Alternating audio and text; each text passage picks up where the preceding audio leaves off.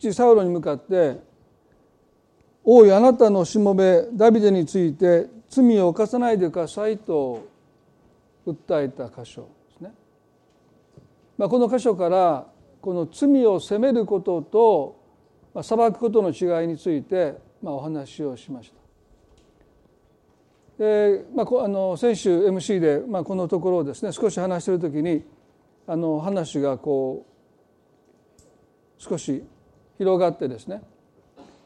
で、まあ、帰り道にあのぜひこのことをもう少し時間をかけて、まあ、メッセージしたいなという思いになりましたので、まあ、ちょっと今日あの、えー、詩篇を少し外れてあの、まあ、罪の許しの本質についてご一緒に考えていきたいなというふうに思います。マタイの18章の21節22節ですね。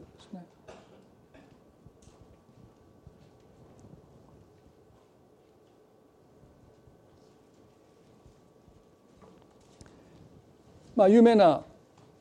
よく読まれる箇所ですけどもマタイの18章の2122ですね。ペテロが身元に来ていった「主よ兄弟が私に対して罪を犯した場合何度まで許すべきでしょうか？7度まででしょうか？イエス言われた7度までなどと私は言いません。7度を70倍するまでと言います。まあ許しの本質をイエスがここで教えられたわけですけどもまず最初にペテロはですね主よ兄弟が私に罪を犯した場合何度まで許すべきでしょうかと、まあ、その上限を聞いてるんですね。そして彼なりに考えて何度 ,7 度まででしょうかとまあイエスに尋ねながら、まあ、結論ありきですよねもうそうだろうと彼は自信を持って語るわけですね。でこの箇所をお話した時にあの何度もお話をしましたけれども当時立法の教師たちは3度までと言ってましたのでえ、まあ、3度1日ですよ3度同じことをもうやめてください。もうね3度許して4度目はもう許さなくてもいいと。まあ、そう教えがありましたので、まあ、ペテロはそれを倍にして一つ足したらもうもう十分だろうという、まあ、自信に満ちてイエスに何などまででしょうかと尋ねた時ですね。イエスは7度までなどと私は言いません。7度を70倍するまでと言いますとおっしゃった。で。おそらく2,000年前このペテロがそれを聞いてすぐね490回ということをですね、えー、その数字が頭に浮かんだと思わないですね。もう多分その7度のもう7度まででも結構いっぱいいっぱいですからね。彼なりにはですね。もうギリギリです。それ70倍せよとおっしゃったのでもうその時点でお手上げです。ああもう無理です。7度までなら何とか歯を食いしばって許せても7度の70倍なんてもうイエス様もうお手上げです。もうまあお手上げ状態ですね。でなぜイエスが7度の70倍とおっしゃったのか。それはある人はね7っていう数字に、まあ、聖書は完全数ですよね。ですから何か意味があるんじゃないかというふうに言いますけどまあよく分かりません。ただ結果としてペテロが許しにおいて何度まででしょうかというですね上限を設けることに関して彼はもうお手上げになったということが大事です。7度までなら何とかなりますけども7度の70倍だったらもう私は無理ですと、まあ、お手上げになったということが、まあ、意図されたことなんだろうと思いますね。ですなわちペテロにとっている人はね我慢だったんですね。まあ、我慢にも程があると言いますけども、まあ、我慢には上限がありますね。ですからまず私たちが理解したいことは許しとは我慢とは違いますよね。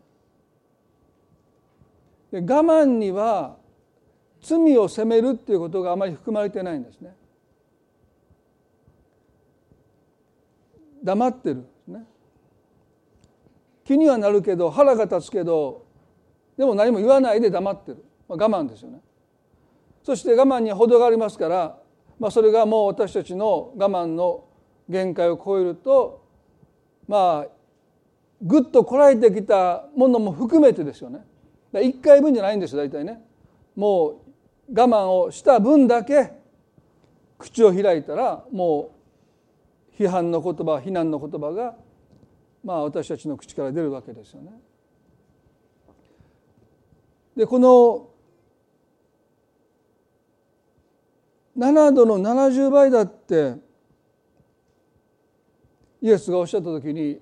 明らかにそれは我慢ではないですねあありえないですね。490回我慢する人いないと思いますね。491回目を待ち望んでひたすら耐えるなんてそれは不可能です。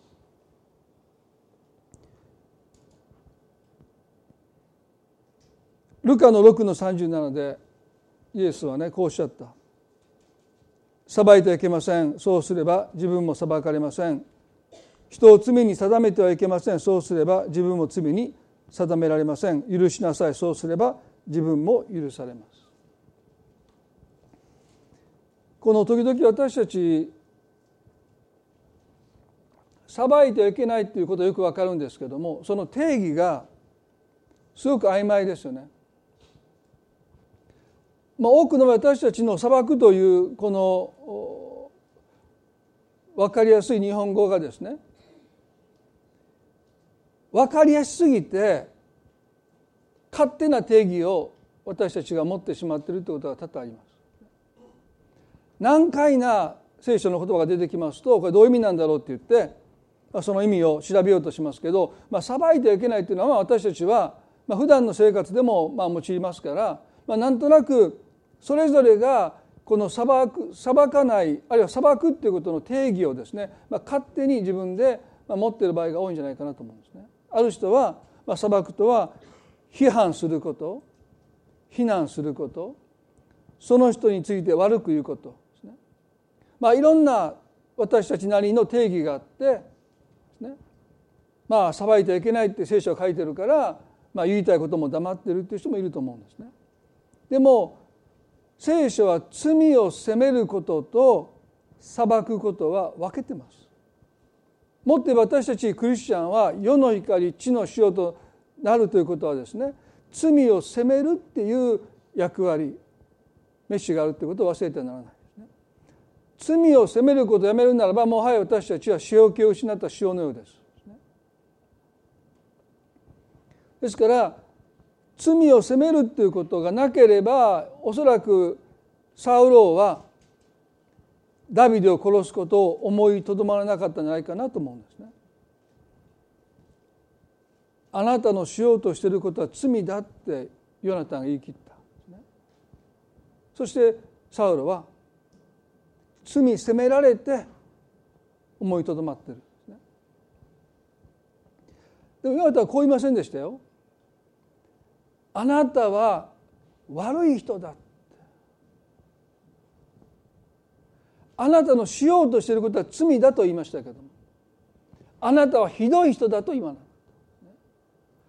このルカの6の37のところでですねイエスは裁いてはいけないということと同時に人を罪に定めてはいけませんとおっしゃった。で裁きの本質とはこの人を罪に定めてはいけませんということなんです。ですから皆さんどうぞ聖書が裁いてはいけないと私たちに命じる時にそれはどういう意味なのかそれは人を罪に定めるということなんです。ヨナタンが父サウルにこういうことです。あなたは悪い人だってこれ裁くことですね。あなたのしようとしていることは悪いことだじゃなくてあなたは悪い人だって白状者だって。あなたに仕えたダビデを殺すなんて。あなたはひどい人だって。それは人を罪に定めるっていうのはね。罪とその人と一体にする。罪とその人を一つにするっていう意味なんですね。ですからある人が例えば人を殺めてしまった。その人は何て呼ばれるか。殺人者です。その人の犯した殺人という罪とその人が一体になります。これが裁くということです。人を罪に定める。いえイエスは私たちに裁いてはいけない。人を罪に定めてはいけないというふうに命じるのは批判してはならないとか非難してはならないって言ってるわけじゃないんですね。罪とその人と一体として一つとしてくくってはならない。あなたはそういうことをする人だって決めつけてはならない。でそういう意味で私たちはそんなに感情的に怒りに任せて何か人に批判する非難することが裁きだと思ってるけどとっても冷静にあの人はああいう人だって口にする時に私たちはその人を裁いてるんだということですね。だなんとなく私たちが思うところの裁くということがですね。怒りが伴う個人的な恨みが伴うそういうものではなくてあくまでもその人の犯した罪とその人と一つにしてあの人はそういう人ですと私たちが決めること。それが裁くということなんだでもしあなたがそうするならば神様もあなたをそうしますよとイエス様おっしゃった。あなたが今までしてきた全ての罪とあなたを神も一つにしてあなたはそういう人だってあなたも裁かれますよ。だから裁いてはならない。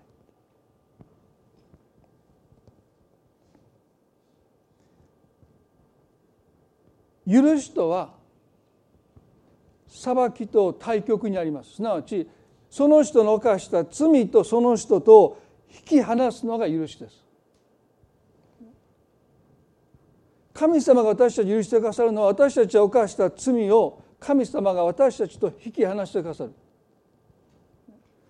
殺人者をね殺人とその人と神は引き離していく。私たちはなかなかそういう大きな過ちを犯した人を見るときにその人の犯した罪をその人から離して見ることはなかなかできないですよね。やっぱりその人が過去に犯したそんな大きな罪を見るときに多分ずっと私たちはその人とその人の犯した罪と一つに見ます。あの人は殺人者だ。でもそんな大きな過ちを犯さなくったってやっぱり私たちは自分の犯した罪と一緒に見られてるっていう経験をしますあの人は、ああいうことをした人なんだ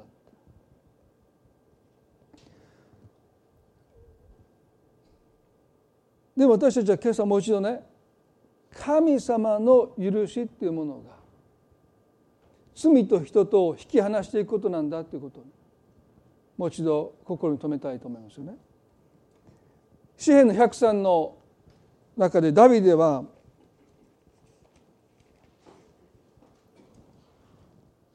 こう言いました。103のね11で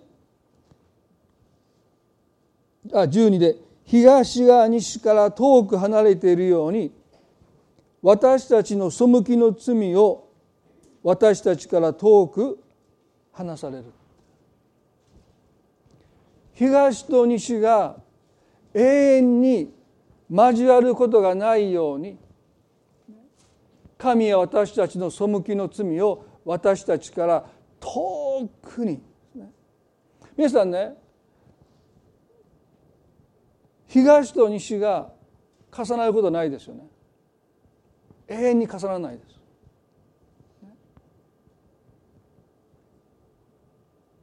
それと同じように神はあなたの背きの罪をあなたから遠ざけてくださいこれが許しです。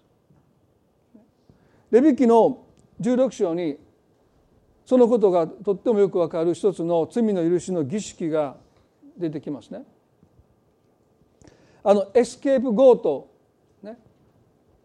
ある人に罪を全部負わせてその人を切ることによってもうなかったことにする、まあ、その時私たちはあの人はエスケープゴートにされた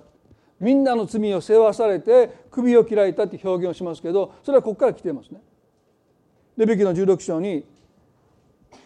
神様はモーセのお兄さんのアロン、まあ、彼は初代の大祭司です。で大祭司の務めとは民の代表になって神様にごめんなさいというのが大祭司です。全員の大全員イスラエルの全員を代表して神様の前に出て神様どうぞ許してください。ごめんなさいって謝るのが大祭司の務めです。だから大変ですよね。そういう職っていうのは本当にもう辛いと思うんですけども、まあ、アロンはその初代の大祭司ですね。そして究極の大祭司は十字架の上で彼らに罪を負わせないでくださいと祈ってくださったイエス・キリストです。で神様はこの十字架の究極の大祭司私たちの全てに代わって十字架の上で神を彼らの罪を許してくださいと祈ってくださったこのキリストの十字架の救いを私たちに分からせるためにこのアロンにある儀式を行うようにおっしゃった。それはね2頭のヤギを天幕の前に連れてきて1頭を殺して血を流して民の罪の償いのために神にその生贄を捧げます。食材の生贄ですよね。ですから一頭のヤギは殺されて血を流して罪の償いのために身代わりの死を遂げます。これはまさに十字架のキリストの死ですよね。でももう一頭は生かしておいて16の21にこう書いてますね。アロンは生きているヤギの頭に両手を置き。ですからそのヤギの上にアロンがですね両手を置いてイスラエル人のすべての咎とすべての背きをどんな罪であってもこれを全部それの上に告白しすごいことですよね。もうイスラエルの民のまあ事細かく一人一人に聞き取り調査してやるわけじゃないんですけど、まあ、でも全ての咎と罪を告白してこれをこれらをそのヤギの頭の上に置き係の者の手でこれを荒野に放つとあります。そのヤギは彼らのすべての咎をその上に追って不毛の地へ行く彼はそのヤギを荒野に放つと書いてます。これが許しの原点ですね。許しっていうのはね神許しを与える側の神の側には血を流さないといけないというですね。神は決して罪を見過ごせない。そのために犠牲が払われることを求めます。義なる神様ですからね。ああもういいよいいよなかったことにしとくわと言わない。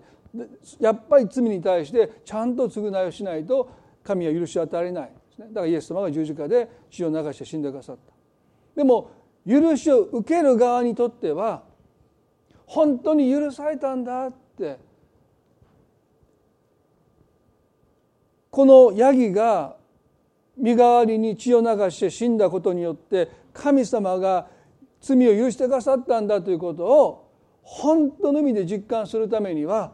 自分の罪が自分から遠くに離れていくという経験をするためにこのヤギのように頭にヤギの頭に手を置いて罪を告白して私の罪を今このヤギが背負ってくれてる。そしてそれを荒野に放すんです。そしたらずっとヤギはですねゆっくりゆっくりと荒野に進んでいって最後は見えなくなっているでそれをイスラエルのために見ながらあ自分たちの罪はもう私たちから見えなくなるぐらいに遠くに離されたああ私たちは許されたんだってようやく許しを実感し許しを受け取ることができます。でなぜヤギなのか。これ犬だったら帰ってくるんです。大変でしょ。犬の頭に手を置いてありがとう私たちの罪を全部お前がになってくれたんだな。さあ行けって言って行ったらワンワンワンワンワンワンワンって帰ってきたらもう上に裁きが落ちてきますよね。だからヤギっていうのはねもう聖書の中で顔面です。もう頑固ですね。おのが道をもう我が道を行き行き行きますから帰ってこないそうです。不思議ですね。帰ってきちゃダメなんですよ。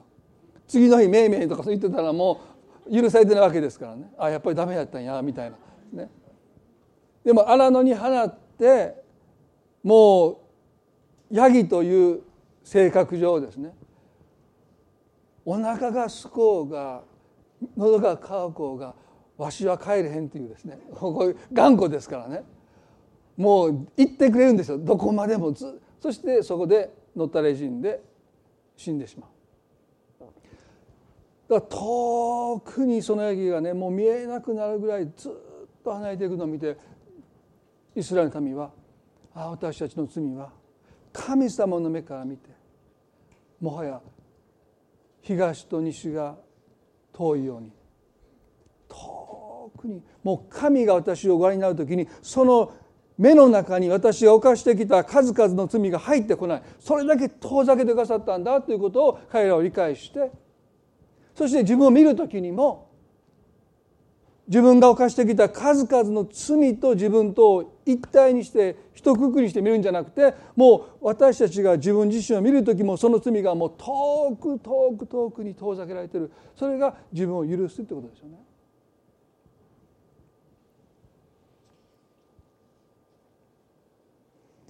まあ、これは開かなくてもいいですけれどもあのヨハネの9章にですねあの生まれつき目の見えない人に対して弟子たちがこう言いました「先生彼が盲目に生まれついたのは誰が罪を犯したからですか？この人ですか？その両親ですか?」って。こんなふうに目が見えなくて生まれてきたのはこの人の両親が罪を犯したんですか？それともこの人ですか？って言いました。でもイエスは何ておっしゃったのか？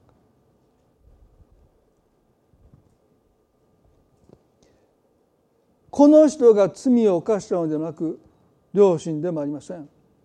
神の技がこの人に現れるためですとおっしゃった。すなわち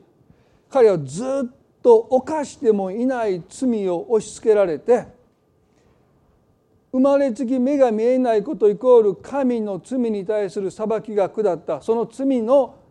結果罪をねこの人が犯したのか両親が犯したのかということをずっと言われ続けてるんですね。でもイエスははっきりとおっしゃった。ね、この人が罪を犯したのでもなく両親でもありませんとおっしゃった。すなわちイエスが何をなさったかというと人々が彼を罪に定めてきました。生まれつき目が見えないということはきっとこの人があるいは両親が罪を犯したからこういうふうになったんだって罪に定められてきた彼の罪をイエスは遠ざけられた。この人でもなく両親でもありません。ヨハネの8章に会員の現場で捕まった女性に対しイエスは同じことをなさった。ヨハネの8章の3節で立法学者パイサビトが会員の場で捕らえられた一人の女を連れてきて真ん中に置いてからイエスに言った「先生この女は会員の現場で捕まえられたのです」ここで彼らはね「この女は」って言いました。この女は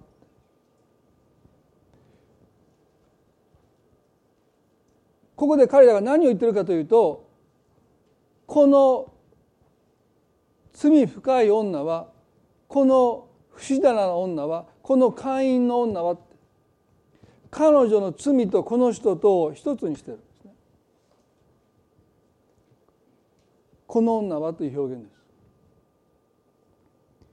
モーセは立法の中でこういう女は同じ表現ですねこういう女は石打ちにするように命じています。ところであなたは何と言われますか？とおっしゃった。もう彼らは心の中でこの人を罪に定めてどうしたか？それは会員の現場で捕まえたからですね。現行犯です。ですからこういう女って呼んでる。そういうことをする女救いようがないのでモーセは石打ちの刑で殺すべきだと言ってます。あなたはどうおっしゃいますか？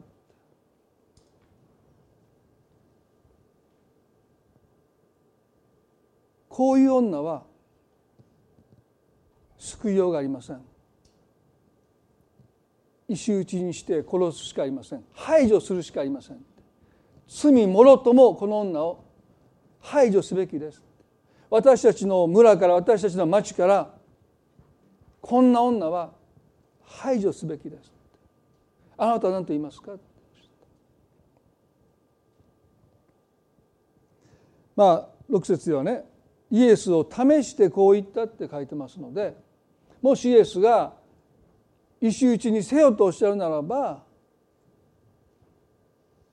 罪人を救うために来られたご自身が救い主であることを否むことですよね。救えなかったこの罪を犯した彼女をイエスは救えなかったという意味ではもはやこの方は自らが救い主であることを否むんですね。石を投げてはならないってもしおっしゃるならばモーセの立法に対してイエスは対決することになるのでそれもまた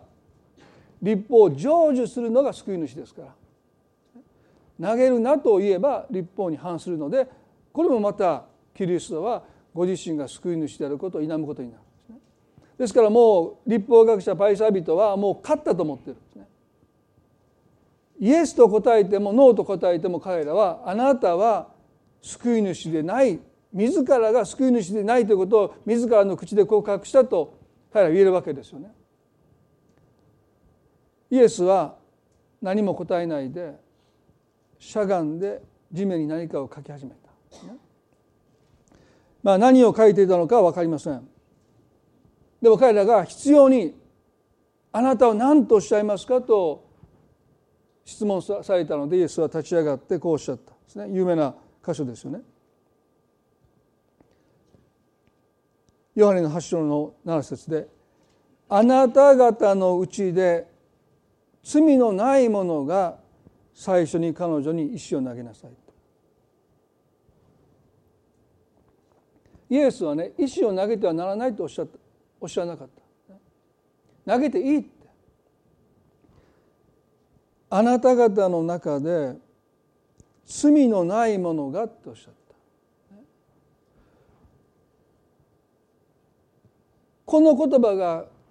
神の御子罪のないイエスの口から出たことで彼らは心を責められたと思いますね。もしこれがイエス以外の人が言ってるならばおそらく彼らは自分の罪を棚に上げて彼女に石を投げて彼女を殺したと思います。でもこの裁きの座にイエスがおられてそのイエスが石を投げてもいいけども罪のない者が彼女に石を投げようとおっしゃった時に彼らは手に持った石をキリストを前にして彼女にどうしても投げることはできなかったそれは彼らはキリストの罪がないことを知っていたからですよね誰もがキリストを前にして自分の罪深さが責められてるからです。皆さん時々私そういう経験しますよね。時にある人が、とっても誠実な行いをすることで自分の不誠実さがすごく浮き彫りになって心を責められるということがあります。だからあんまり立派すぎる人はやっぱ嫌われるんですね。でしょ？そこまでルール守らなくてもいい多少のことはね目をつぶったってみんなしてるじゃないかっていうのが私たち多分そういう人が好きですよねいやこれはもうルールだからって言ってね。国道40キロで30キロで20キロでずっと走っていったらもう後ろにいる人はねもうイライラが頂点に達しますよね。確かにね表札には20って書いてるけど自転車ですよ20キロなんかね。自転車に抜かれていったりしてね。まあ時々私あのね電車電車に乗っててこのパッと席変わる人ですね。自分の横の人がやったらあなんかここ責められますよね。最近もあったんですね。妊娠してるのかちょっと太ってはるのかよく分かんなかった。女性の方がですね。いやこれ妊娠したのかな。太ってんのかどっちやろうなと思ってたら横にいた女性の方がですねちょっと声かけて「ああの妊娠されてますか?」ってそうそうはっきりとおっしゃらなかったけどなんかこうおっしゃってで「はい」っておっしゃってでこう変わってですね。そしてでもその人僕の目の前にいてこっちの人が声かけてるから本来だったら僕が目の前にいる僕がねどうぞって言うべきなのになんかそこでずっと妊娠か太ってんのかどっちやろうと思ってた。そんな聞けばいいんですよね。もうちょっとデリケデデリカションない言葉で聞けないけどまあちょっとねあのお産が近いですかとかどういうふうに言ってるか分からないけど、まあ、あの何人目ですかとか、まあ、ちょっと分からなかったけども今聞かなかったらもうその人が、ね、あのちょっともうはっきりとしたことは覚えてないけど声かけて「でもうありがとうございます」ってこう帰られた時ねもう何となくここを責められましたよなんで僕がもうね牧師なのに 別に使えてるわけでもなくて空いてたか座っただけなんですけどまあこのイエスを前にしてねこの罪なきお方を前にして彼らはねもう普段から心を責められてるんですよ。でその方が罪のないものがって言われた時にもう誰も、まあ、特に年長の者から意思を置いてその場から立ち去っていったんですよね。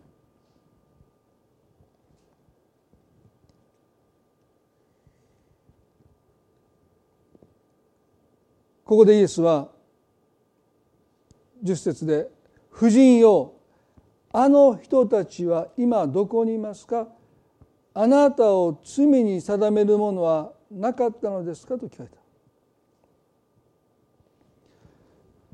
分かりきったことをイエスは聞いてるんですね。前にもお話ししましたけどこのユダヤでの石打ちの刑はこのくぼみのあるですね真ん中が一番底になっているところに処刑される人を置いてみんな上からその人にめがけて石を思いっきり投げつけるわけですよね。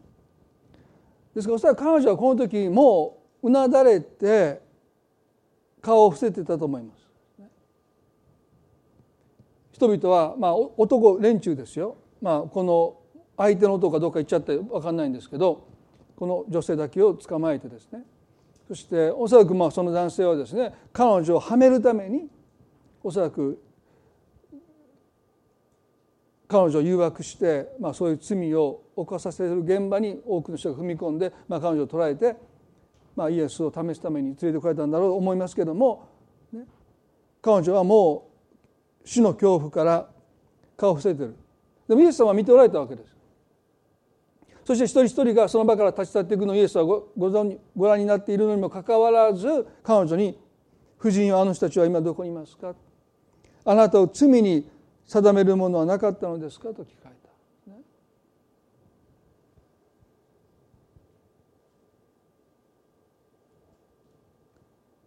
彼女は何て答えたのか？十節で「誰もいません」この誰もいませんということはとっても大切ですよね。一つはあの裁きの場に残されたのはイエスと彼女だけです。このことは何を私たちに伝えるのか。それは私たちは結局神の前で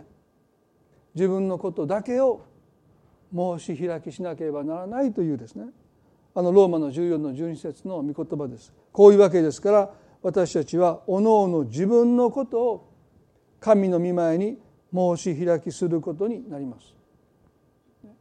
私たちは人のことを神の前に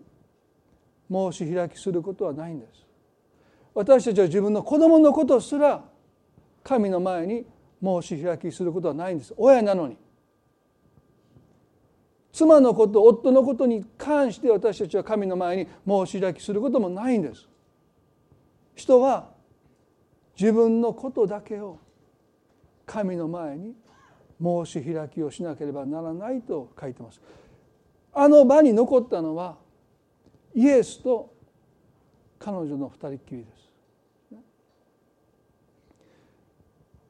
ですから聖書はね裁いてはいけないって言うんですよ。あなたのビジネスじゃないあなたの仕事じゃない。あなたの仕事は自分のことだけを神の前に申し開きをすることなんだ。ですから人の罪を見る前にまず自分の罪に目を留めてその罪の申し開きを私は神にする責任を私が負っている誰もその申し開きを私に代わってしてくれる人はいない私たち一人一人が自分のことについて神に申し訳をするんだということをですね私たちが本当に思うならばもはや人を裁く余裕なんてないんですよね。二つ目に「誰もいません」というこの言葉は裏返しですよね。私たちを罪に定めることができる人はキリスト以外神様以外誰もいないということを彼女に分かせるためです彼女の人生はずっとある意味で罪に定められる裁かれる。まあある時点からでしょうけどどこかで道を踏み外してああの女は罪深い女だって。ですから聖書の中にはよく罪深い女という表現が出てきますよね。ずっと言われてる。そしてもう言われたならばもう彼女自身も自分のことをそう見てる。これが悪循環ですよ。あ私ってそういう女だ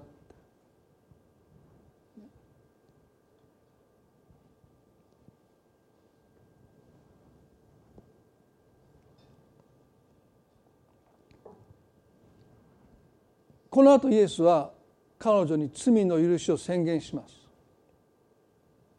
私もあなたを罪に定めないっておっしゃってくださる。でもこの許しの言葉が彼女の心に届くためには彼女自身ね神様以外が私を罪に定めることができないっていうこの事実をまず受け入れないとまず自分の目で見て確かめてもうそこには私に意思を投げることのできる人が一人もいないというこの事実を彼女自身が自分の目で確かめない限りいくら神様が許してくださると言っても私たちは本当の意味で許されたというこの喜びを持つことはなかなかできない。もしあなたの誰かがね私は一生あなたを許さないってあなたと口を聞くこともしてくれないあなたの顔を見るとあなたに憎しみの目を向け続けるならばいくらイエス様の十字架によって私たちは全ての罪が許されたって聞かされても本当に罪が許されたっていう実感が私たちに伴うのがなかなか難しいですよ。あるこの真実に私たちの目が開かれない限り神様以外あなたを罪に定める人は一人もいないというこのことを私たちも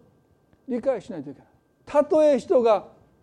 あなたを許さないって言い続けたとしても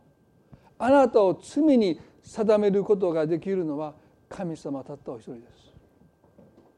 あなたはそういう人だって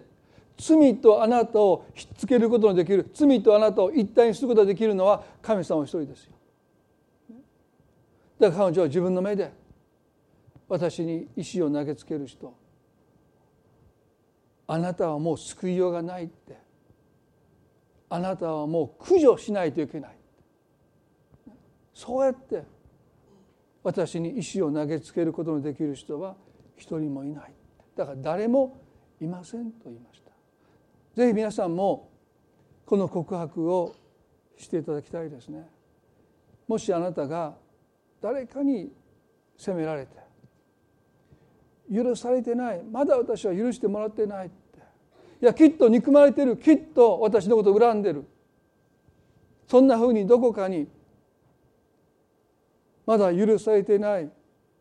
そんな思いがあなたを苦しめてるならばイエス様あなたに同じことを聞きますよ。あなたを罪に定める人はなかったのですか？で私たち言わないといけないですね。誰もいません。この告白をした後イエスはこうおっしゃった。私もあなたを罪に定めない。皆さんね8の10でイエスがこのことをした時にこう言いました。夫人イエスは身を起こしてその女に言われた「夫人よあの人たちは今どこにいますか？あなたを罪に定めるものはなかったのですか?」とおっしゃったここでねイエスはこの女性のことを「夫人よ」って呼びかけてる。立法学者パイスタ人たちはこういう女って言いました。でこういう女っていうのはこういう不自然なことをする女罪深い女会員の女と呼びかけているのに対してイエスは「婦人よ」って呼びかけでこの「婦人よ」と呼びかけは何を意味するのかそれはあの十字架の上で息を引き取ろうとしているイエスが自分のお母さんに向かって言った言葉です。そこにいる婦人よってまさに今十字架の上で息を引き取ろうとしているイエスが自分の母に向かって呼びかけたこの「婦人よ」という言葉には尊敬の念が込められています。いつでしょうか彼女が自分の犯した罪と切り離して人として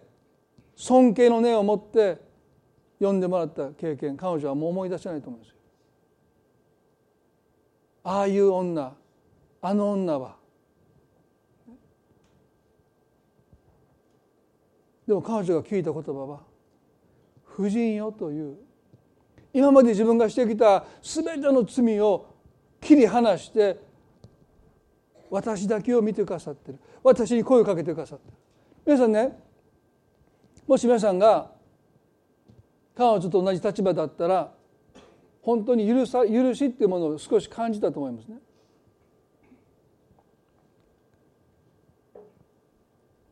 例えば皆さんがある失敗をしてその失敗がもう拭えない。何かの度ごとにその失敗がつきまとう。ああの人実はね過去こういうことしてるんですよそしてあなたを見る目がいつもその失敗を通して見られてるってことがあなたは分かります。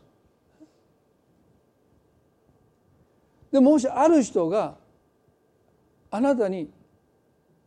声をかけてくださった時にその人の目を見た時に今まであなたが隠しておきたかった切り離したかったもうなかったことにしたかったその罪を全く返せずにただ目の前にいるあなたを見て声をかけてくださっている人のその声を呼びかけを聞いた時におそらく皆さんは分かると思うんですね。あこの人は私の過去を見ていないって今の私を見てくださってるんだっていうことをね感じた時に許されてるっていうことの意味が分かってきます。すなわち罪と私とがもう切り離されてるイエスはそうやって彼女に「婦人よ」って呼びかけてくださった私あなたの罪を見ていないよもう切り離してるよって。そして彼女は誰もいませんと答えたとイエスはこう言いました。私もあなたを罪に定めないとおっしゃった。私もあなたを罪に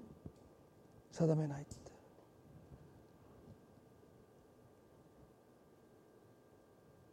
あなたの犯した罪とあなたと私はもう一つにしないよ。切り離すよとおっしゃった。だからその次ね生きなさいとおっしゃった。この場からこの裁きの場から立ち去りなさいとおっしゃった。その光景を立法学者パイスタビタ見ていました。彼らはね腹渡もう煮え返るぐらいもう怒りを持ってる。どうしてか。会員の現場で現行犯で捕まえたんですね。で彼女の罪はどこに行くのか。イエスはもみ消すのか救い主は罪をもみ消すことで人を許すのか今まで私たちはずっと罪の償いのために神に生贄の血を流すことを教えられてきたのにこの方は血すら流さないで彼女に生きなさいっておっしゃった。まさにそれは神への冒涜に思えた。でもあの裁きの場に最後の最後まで残っていたのはイエス・キリストご自身ですね。彼女でもない。イエスは彼女に「あなたはもう生きなさい」っておっしゃった。彼女の罪は最後に残ったキリストと共に残りました。彼女の罪はキリストが引き受けました。だから、ね、第二コリントの5章の21でこうありますよね。神は罪を知らない方を私たちの代わりに罪とされました。それは私たちがこの方にあって神の義となるためですって書いてます。皆さんここでねあの会員の現場で起こったことまさにあれは神の許しのもう技ですよね。罪を犯したはずの彼女がその場から立ち去っていく。で罪のないお方だけが裁きの座に一人残される。彼女の罪と一緒に。まさに十字架のキリストは私たちの全ての罪をこの方が引き受けてくださってそして神に打たれてくださった。私たちはその場から立ち去るようにとイエスに促されてその場から立ち去っている。本来ならば私たちがあの十字架に釘付けされるべきなのにあの会員の女性にイエスがおっしゃった「生きなさい」って。この場から立ち去りなさいっておっしゃって。私が残るからって。あなたの罪を私が背負うからだっておっしゃって。イエスはその罪を背負ってくださった。それをパウロは神は罪を知らない方を私たちの代わりに罪とされました。罪人じゃないんですよ。罪とされた。これは究極の神の裁きです。会員の女、ね、殺人者そこには人が出てくるんです。罪とその人がまだそこに存在するんです。だから切り離すことが許されることが立ち直ることが回復することが新しく生まれ変わって新しい人生を生きることがなお可能性として含まれている。会員の女であっても殺人者であってもですね。でもイエスは罪とされた。すなわちもはや切り離せない。救いようがない。完全に駆除すべきものとなってくださった。だからあの十字架の上で「我が神我が神どうして私をお見捨てになるんですかと叫ばれたのはこの方が私たちの罪を背負って罪人として死んだわけじゃなくて私たちの罪を背負って私たちの罪そのものになってですねもはや救いようがない。あなたは罪だって言われて。神が愛する御子イエスを十字架の上で裁いてくださった。だから我が神我が神どうして私をお見捨てになるんですかという叫び。ですね皆さんあの法と息子のね例える中で法と息子が帰ってきた時に彼の着ていた服は彼の体臭と豚の世話した世話をした時のもう糞尿の匂いが染みついてですね彼自身はもうその匂いに慣れてしまってるかも分かんないけどもう近くの人はねもう半径何メートルに入ればもうすぐにもう匂いが鼻をつくようなもう異臭を放っているそんな古い着物を着て息子は帰ってきましたよね。でお父さん走っていきましたそして彼の口からは「息子よ私はあなたのしたことを全部許す」という一言も父は言わなかったんですね。でこの報道息子の例える中で神の許しがどこに示されているかというと父が彼の古い上着を脱がせたことが神の許しですよね。この彼の体臭と豚の糞尿が染み込んだこの古い着物こそが罪の象徴です。で父はそれを脱がせてどうしたのか、洗ったんでしょうか？もったいないから、ね、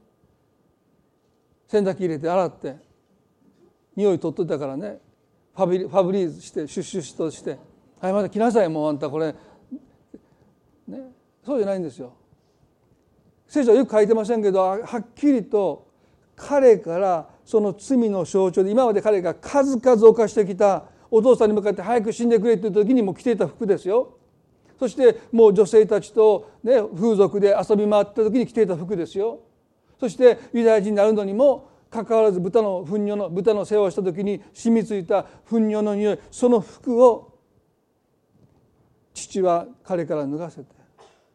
そしておそらくねおそらくこれはもう想像の域を出ませんけれども彼の見てる前で二度と彼がそれに袖を通すことがないようにですね消去したのかもうどこが遠くにさせたのか。もう彼の罪の象徴であるその服を父は二度と彼が袖を通すことがないように彼の目の届かないところに完全に燃やして灰にしたのかどこかもう遠くにもう川に捨てて、ね、もうその服がもう彼の視線から完全に消え去るぐらいにそれを遠ざけた、そして新しい服を買いに来てました。あの十字架の我が神我が神どうして私をお見捨てになるんですかと叫んで死んでいただかったキリストはまさにあの宝刀息子の古い上着そのものです。私たちの全ての罪をイエスが引き受けてくださってそして神に完全に捨てられたことが私たちの救いです。もはや神は私たちの罪を思い出さないって聖書に書いてます。神があなたをお借りになる時に私たちはね神様ごめんなさいごめんなさい何度も同じことしてごめんなさいと私たちはたとえ謝っても神はねきょとんとしておられる。神が私たちを許すということはあなたのした罪をあなたがあなたから限りなく遠ざけてくださる。あなたを見る時にその罪を返してあなたを見ることをなさらないということが神の許しの本質です。そのことを私が知る時にねどうぞあなたはご自身を見る時にどうぞ神があなたを許しておられるようにご自身を見るべきです。数々の罪を通して私はこういう人間だってどうぞ自分で自分を裁かないでください。自分で自分を罪に定めないでください。神あなたはもう許しておられる。あのどうして私をお見捨てになるんですか？というあの叫びを私たちは私の罪のためにイエス様が捨てられてくださった。もはや神は私の罪を思い出さない。だからパウロはねあのローマの7章でもはやそれをしているのは私のうちに住む罪だ私じゃないって言い切るんです。聞きようによってはね言い訳してるかのようですけども彼はたとえ罪を犯したとしても罪と私は違うんだって。もう切り離されてるんだって。私はそういうことをする人じゃないんだ。私は神の子供だ。キリストの義をいただいた罪のないものとされてるんだ。それが私なんだってパウロは言います。私たちも自分を許すことを学んでいきたい。婦人よと呼びかけてくださったキリストは私たちに対して「我が子よ我が愛する子よと声をかけてくださるし。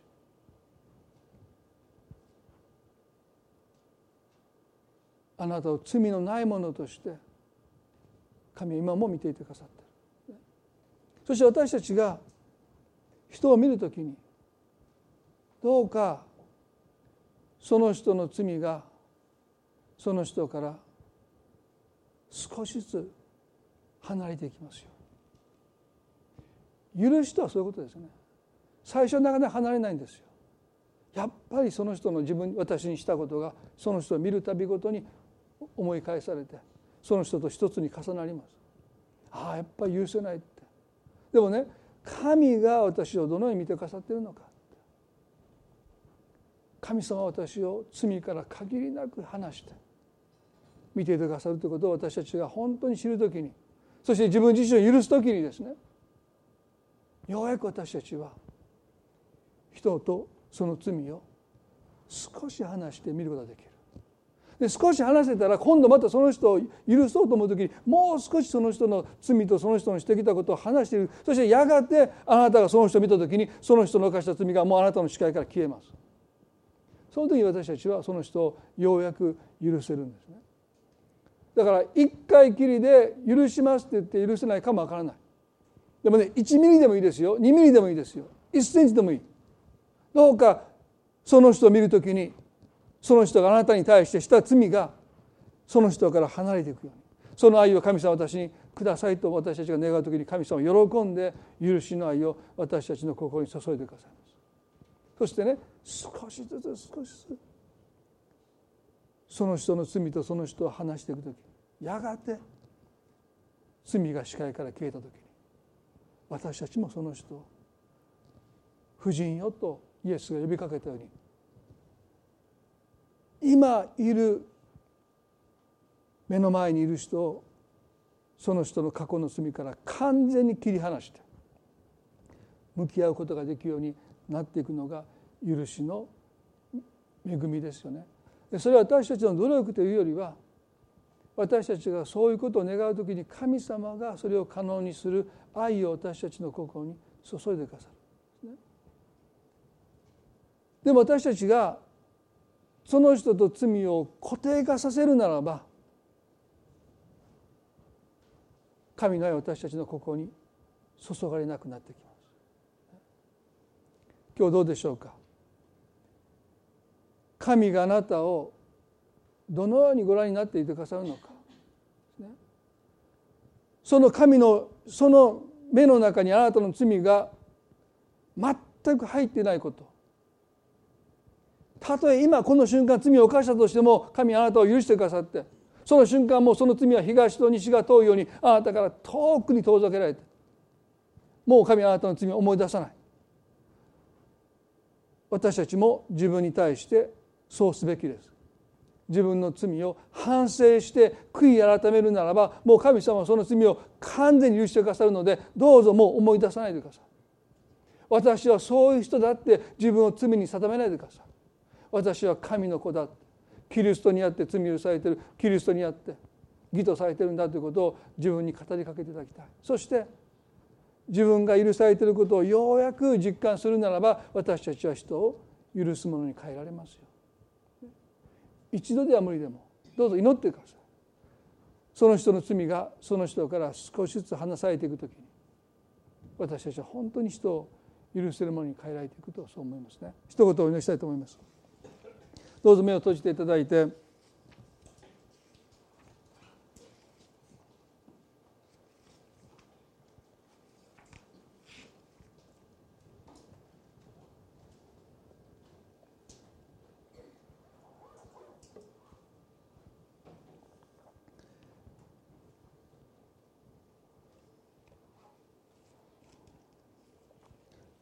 私たちは救われてもなお罪を犯します。しかしその私たちのためにイエス様があのエスケープゴートになってくださった。あなたの身代わりに捨てられてくださった。その結果神はあなたの罪を二度と思い出さない。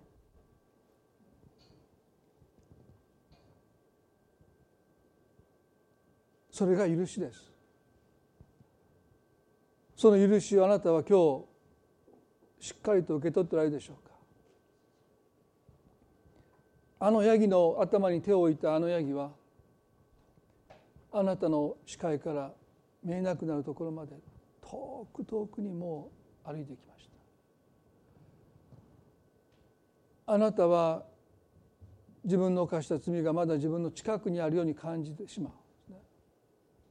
そのことで今も責めを感じてしまう。そのことの結果がまだ完全に回復していない。思い出すたびごとになんてことしてしまったんだってまだ自分を責めておられるかもわからない。でもね皆さんもう神あなたをそんなふうに見ていない。罪はあなたからもう遠ざけられています。だから私たちは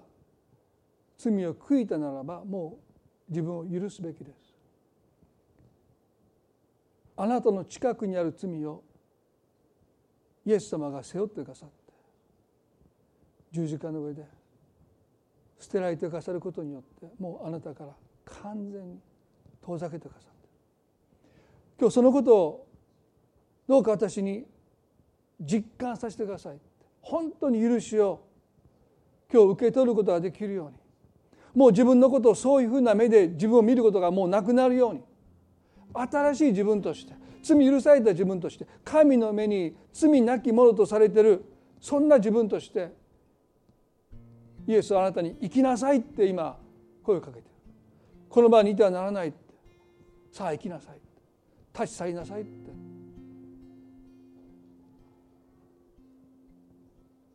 あなたを責める内なる声からも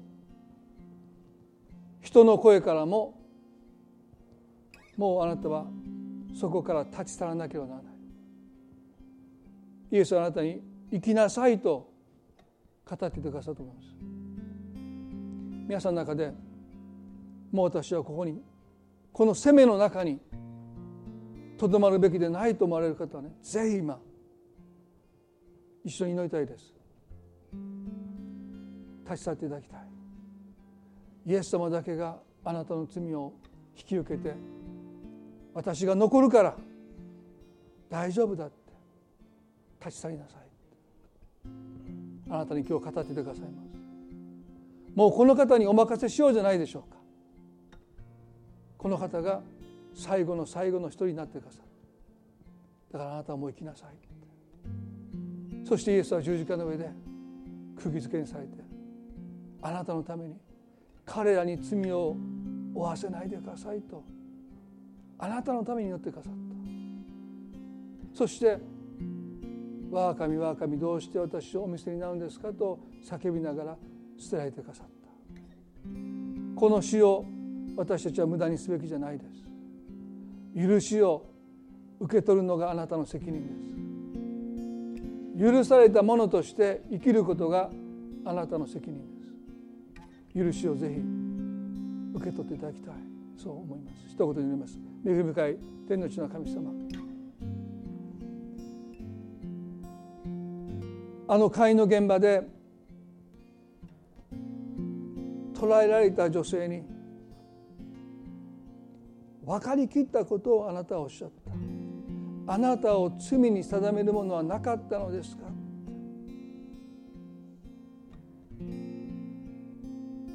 彼女は自分の目で辺りを見渡して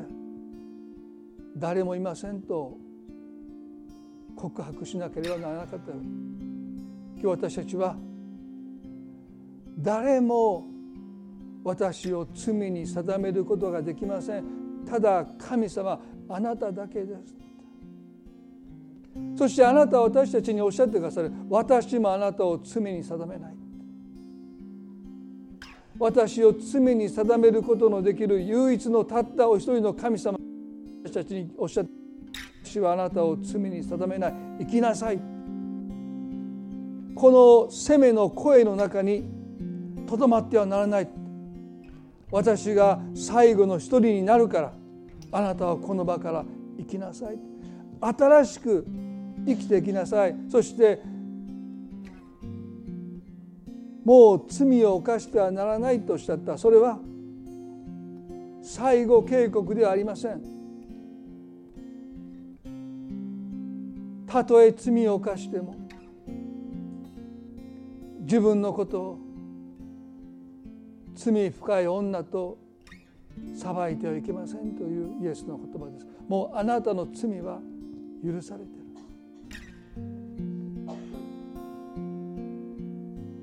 もちろんイエスは彼女が二度と罪を犯すことを願われなかった。でもたとえ罪を犯してもその罪は許されている。それはあなたが彼女の過去現在未来全ての罪を引き受けてくださって十字架で死んでくださったからです。主よ私たちに自分自身を許すことを教えてください。もう許されてるわけですからどうぞ自分を責めることをやめることができますように。自分の罪を自分から遠ざけることできますように。私はそういう人間だって自分を裁くことがないように助けてください。そして願うならば私たちに罪を犯した人を私たちが許せますように。その人の罪をその人から遠ざけることができますように。どうぞ私たちの心にあなたの愛を注いでください。私たちは許されたものとしてそして許すものとして生きていきたい。今日あなたが一人一人に語っていてくださることを信じます。どうか今日あなたの許しをもう一度しっかりと受け取ってこの許しを受け取るこそが救われた者の義務です。そのためにキリストが十字架で叫んでくださった。だから私たちは許されて生きなければならないんです。自分を責めることが責任じゃない。この許しを受け取ることが救われた私たちの責任です。もう自分を責めることをやめることが私たちの許されたものの責任です。主を助けてください。自分自身を許すことを他者を許すことができますように。今日の礼拝を心から感謝します。あなたがどうぞこの一週間の中においてなお多くの気づきを私たちに与えてくださること。ますます罪の責めから解放されて許されたものとしてその喜びの中に生かされていきますように。神様の祝福を祈ります。感謝を持って愛する私たちの主イエス・キリストの皆によってこの祈りを見舞いにお捧げいたします。アーメン。それではどうぞ立ち上がっていただいてご一緒に賛美したいと思います。主イエスの十字架の血で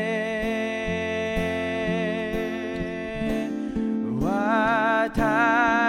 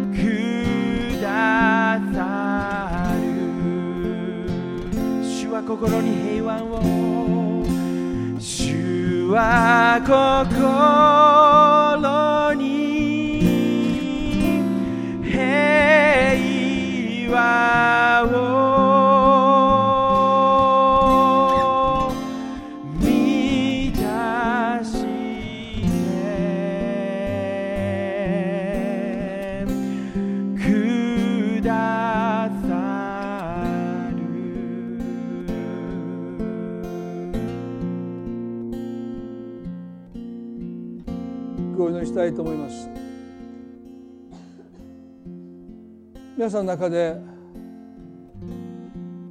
まだ許されていない罪があるのそんなふうにどこかで心に責めがまだあるかもしれません。アロンはあのヤギの頭に手を置きました。とてもシンボリックですよね。でも神はそういうことを通して私たちに大切な真理を伝えようとされる。あのヤギはまさに十字架のキリストですよね。今日私たちは祈りの中で思いの中でどうしても下ろせなかった責めの思いあの十字架のイエス様にその罪を明け渡したいと思います。アロンがあのヤギの上に頭の頭に手を置くように私たちはこの罪をイエス様にも受け取っていただきたい。そんな罪がまだあなたの心にあるならばどうぞ短く祈ります。どうぞあなたの祈りの中で神様もうこれは私にとって重すぎます。あなたがもしこの責めをこの罪を私から話してくださるならばどうぞ受け取ってください。そのためにイエスは十字架で死んでくださったんです。遠慮は必要ありませんよね。今短く祈ります。もしあなたの中にまだ責めがあるならばその責めをもうイエス様に全部明け渡していただきたい。神様今日私たちはあなたに今心にある責めを自分で自分を許せないこの思いをあなたに明け渡します。イエス様あなたがその罪を全部私から引き離してください。この責めから今私を自由にしてください。喜びを私から奪っていたこの責めを私たちから取り去ってください。あの父が法と息子の上着を取り去ったようにどうぞ私たちの心からあなたが今取り去ってくださることを祈ります。愛する私たちの主イエスキリストの皆によってこの祈りを見舞いにお捧げいたします。メどうぞご着席ください。